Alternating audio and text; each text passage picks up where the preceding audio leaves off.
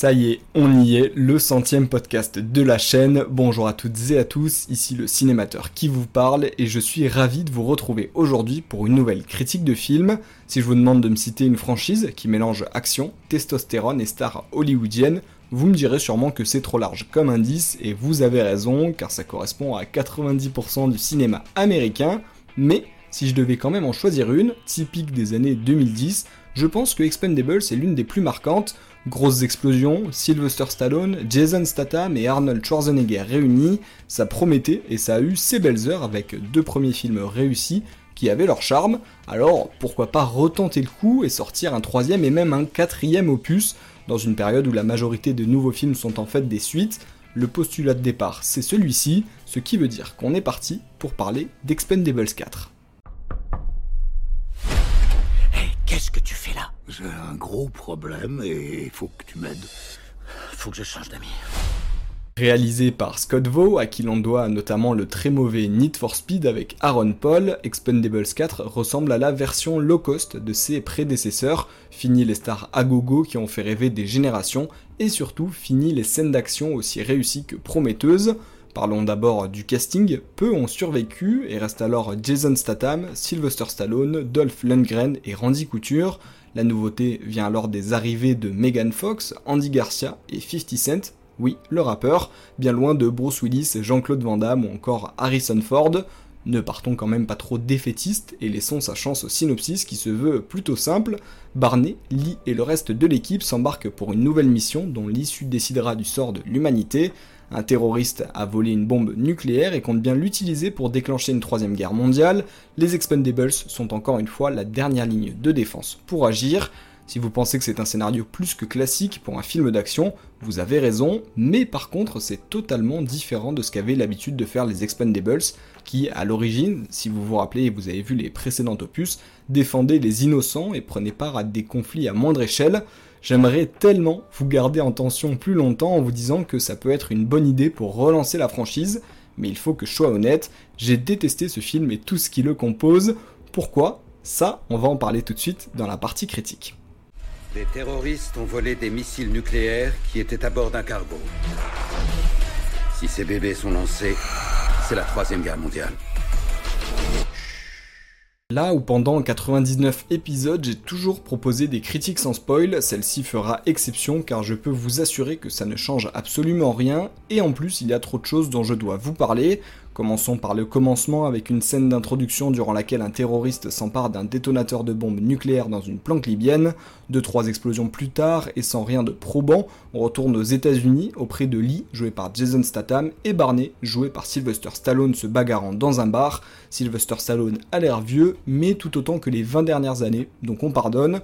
Lors de la bagarre, il tire même un coup de feu bien précis qui résonne tout particulièrement quand on se rend compte que ce sera alors le dernier coup de feu du film entier pour le personnage, qu'on avait pourtant l'habitude de voir enchaîner les fusillades dans les précédents opus. Par la suite, l'équipe est rassemblée à la va-vite avec une présentation catastrophique des nouveaux personnages qui en plus de remplir les clichés habituels de la squad d'élite, joue extrêmement mal. 50 Cent est l'exemple parfait du fantôme qui n'est là que parce que son nom est connu.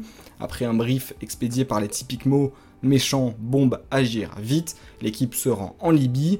J'en profite pour préciser que les effets spéciaux sont catastrophiques, dignes d'un jeu vidéo PS3, alors que je pensais qu'on ne pouvait pas faire pire que The Flash, tout sans le tournage studio avec fond vert derrière, et je peux vous garantir que Louis de Funès et la Grande Vadrouille n'ont pas à pâlir, et comme si le film se sentait obligé de suivre un chemin déjà tracé, on assiste à une course-poursuite de voitures avec plein de gens qui se tirent dessus sans jamais se toucher, quand tout à coup, l'avion dans lequel était Barney, qui avait décidé sans raison de ne pas descendre, explose en plein ciel, son corps est retrouvé calciné, et cela permet aux méchants de s'enfuir, le deuil est de mise, et j'ai beaucoup hésité à ce moment-là du film entre rigoler du ridicule de cette mort, et en même temps être admiratif de l'idée de tuer Sylvester Stallone en 20 minutes dans un film où il est tête d'affiche, ce serait comme faire un Rocky sans Rocky ou un Harry Potter sans baguette magique.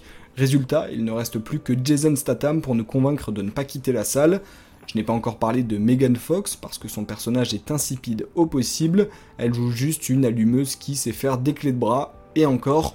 Pourtant, c'est elle qui devient la chef du groupe des Expendables pour la nouvelle opération antiterroriste contre un méchant mystérieux. qu'on a absolument aucune hâte de connaître. C'est parti alors pour la deuxième phase du film, et le deuxième et dernier décor, un grand bateau en pleine mer, mais retournement de situation, le bateau est vide, les gentils se font alors surprendre par des terroristes cachés derrière des tonneaux, Heureusement, les terroristes sont gentils et les expendables se font juste enfermer dans la cale, et pour se libérer, ils devront alors faire preuve d'ingéniosité. Et non, ils font juste pipi sur une petite porte pour qu'elle soit humide et s'ouvre. C'est tellement une scène représentative de tout le reste du film. On va faire avance rapide, fusillade, explosion, encore. Tout le monde part du bateau sauf Jason Statham qui reste héroïquement pour détourner la bombe nucléaire et affronter le méchant enfin révélé dont les motivations parlent d'elles-mêmes. Je le cite, je veux provoquer la troisième guerre mondiale car cela profitera bien à quelqu'un et ce sera moi. Et alors que tout espoir semble perdu, Sylvester Stallone fait son retour d'entre les morts dans un hélico de combat pour sauver son ami. Ensemble, ils torpillent de missiles le bateau transportant toujours la bombe nucléaire pour le faire couler et finalement sauver le monde. En bref, vous l'avez compris, rien ne va, l'intrigue est très mauvaise, même pour un film d'action. Ces mêmes scènes d'action sentent le réchauffer et à part Jason Statham qu'on sent impliqué, les autres ne font que tirer tout le temps aucun développement de personnage n'est tenté, et pourtant on sent quand même que ça manque, mais le pire, au-delà des incohérences et des dialogues d'enfants de 3 ans, c'est que le film ne sert même pas de conclusion à la franchise, j'espère qu'il ne pense pas une seconde à la continuer, parce que cet opus l'a enterré très profond, mention spéciale au cascadeur, par contre, qui imite très bien les personnes se faisant tirer dessus, Désolé, c'est le seul petit point positif que j'ai trouvé. C'est quand même beau que pour le centième épisode, on ait le droit à une telle horreur qui se place largement en tête des films que j'ai le moins aimés. Ça fera déjà un record et on s'en contentera. Tu préfères cette vie à tes amis? À ta famille? On fait tout péter. Côté anecdote, Sylvester Stallone a confié que ce Expendables 4 serait le début d'une nouvelle trilogie dans laquelle il ne serait pas présent, et avec cette déclaration mes derniers espoirs pour laisser la saga en paix par temps fumé, autre déclaration d'acteur, avec des guillemets, 50 Cent a partagé sur Instagram une photo de son personnage en demandant si le film avait été à court de budget, car on dirait sur la scène que sa tête n'est pas liée à son corps dans les scènes d'action, qui doivent sûrement utiliser beaucoup d'effets en post-production, Pourtant, le budget de ce film est estimé à 100 millions de dollars. À titre de comparaison, c'est 30 millions de plus que le très bon Equalizer 3 qui est encore au cinéma, et c'est le même budget que John Wick 4. C'est juste aberrant.